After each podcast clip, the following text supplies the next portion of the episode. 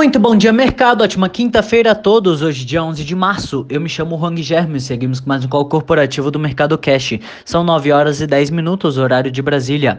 Índice S&P 500 futuro indicando alta de 0,76% e o índice Bovespa futuro indicando alta de 0,80%. O índice brasileiro encerrou o dia de ontem em alta de 1,3, cotado aos 112.776 pontos, com aprovação da PEC emergencial em primeiro turno na Câmara dos Deputados com rejeição de alguns dos destaques que reduziam a potência fiscal do projeto e a confirmação pela Câmara dos Representantes dos Estados Unidos do pacote de 1,9 trilhão de dólares em estímulos contra os impactos econômicos do coronavírus. A Câmara Americana aprovou a versão final do pacote fiscal proposto pelo governo americano e, de acordo com a Casa Branca, Joe Biden assinará a legislação nesta sexta-feira, dia 12.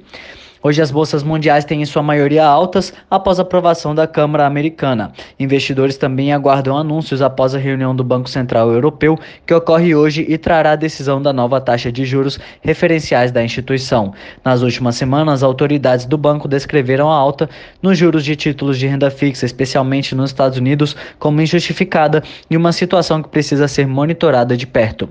O Eurostox opera em alta de 0,27, Alemanha cai 0,05, Paris opera em alta de 0,17, Milão sobe 0,97 e Reino Unido opera em queda de 0,26%.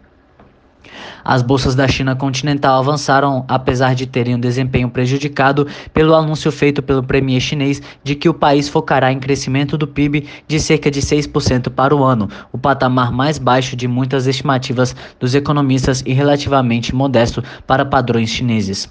O premier afirmou que o governo não pretende emitir mais títulos em resposta à pandemia e que tenha as metas de déficit e inflação devem ficar abaixo das do ano passado. O índice de Xangai fechou em alta de 2,36, Hong Kong em alta de 1,65% e Tóquio fechou em alta de 0,60%.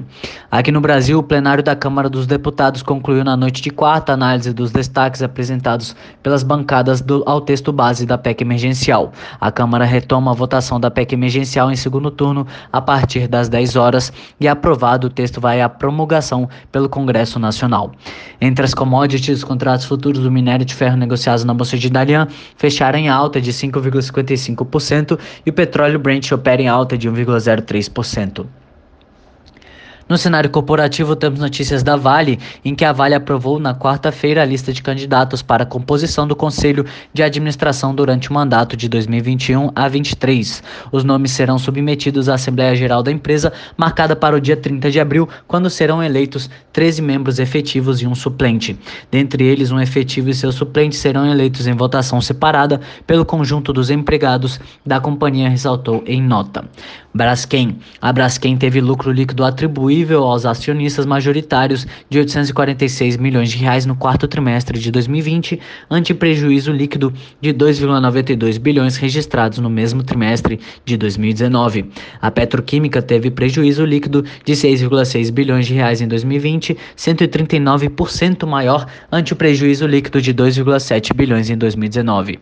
Eneva. Já a Eneva teve lucro líquido de 686,5 milhões no quarto trimestre, uma alta de 88% na base anual.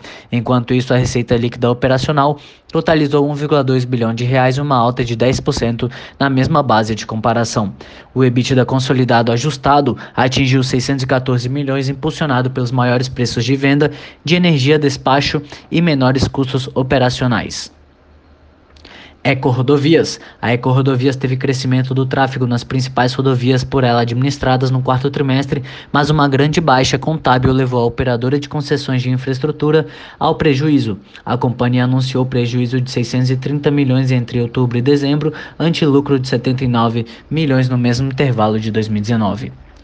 Sinqia. A Sinqia teve lucro líquido de 3,08 milhões no quarto trimestre de 2020, valor quase 16 vezes maior que em igual período de 2019, de 193 mil reais.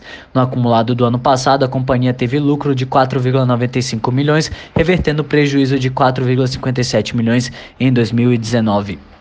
Trisul. No quarto trimestre, a Trisul teve lucro de 27% maior do que o trimestre de 2020, na base anual a 55 milhões de reais. A Trisul fechou o ano com alta de 21% em seu lucro líquido a 170 milhões e crescimento de 10% na receita para 878,9 milhões. Qualicorp e Redditor. Em menos de um mês, a Redditor aumentou novamente sua participação na Qualicorp, agora de 22% para 25%, ante os 10% em 2019. Eletrobras. A Eletrobras teve decisão desfavorável no julgamento dos embargos de declaração pelo Super Superior Tribunal de Justiça e o recurso tratava da responsabilidade solidária da União nos processos referentes às diferenças de correção monetária e expurgos inflacionários no âmbito do empréstimo, empréstimo compulsório de energia. Por hora, estas são as principais notícias. Desejo a todos um excelente dia e ótimos negócios. Um forte abraço.